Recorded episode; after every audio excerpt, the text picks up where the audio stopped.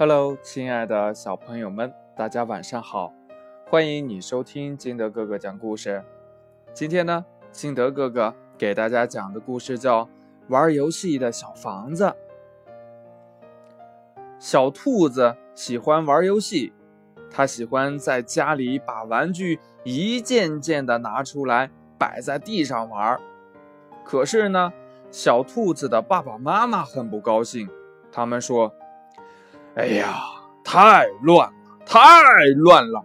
你能不能每次只玩一个玩具呀？每次只玩一个玩具有什么意思呢？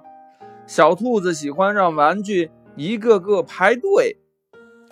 小兔子呢，好想有一座属于自己的小房子，可以在里边自由的玩游戏。兔爸爸指着草地上的一堆木板说。小兔子，爸爸把这些木板送给你，你自己盖一座玩游戏的小房子吧。小兔子好高兴呢，它马上跑到草地上，开始动手盖小房子。青蛙知道了，它是小兔子的好朋友。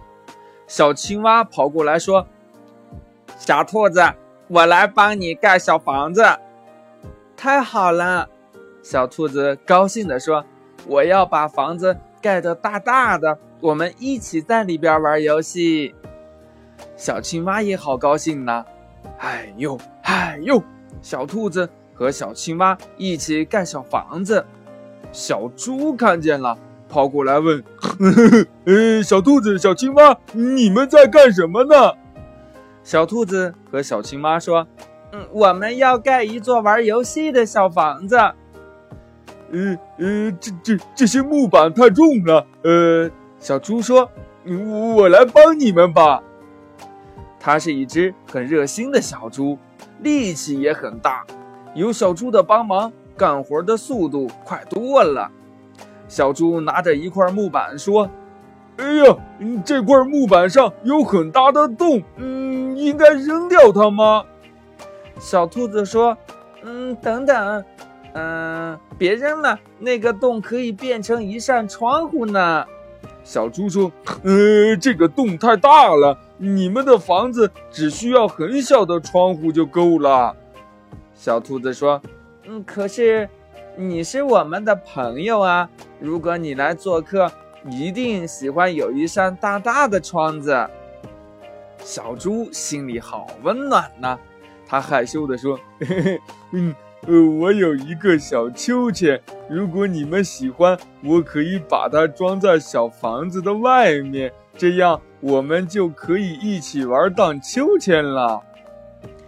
太阳快落山了，小兔子的妈妈来找小兔子，她吃惊地说：“啊，你们真的在盖小房子呀？”小兔子、小青蛙和小猪都不好意思地笑了。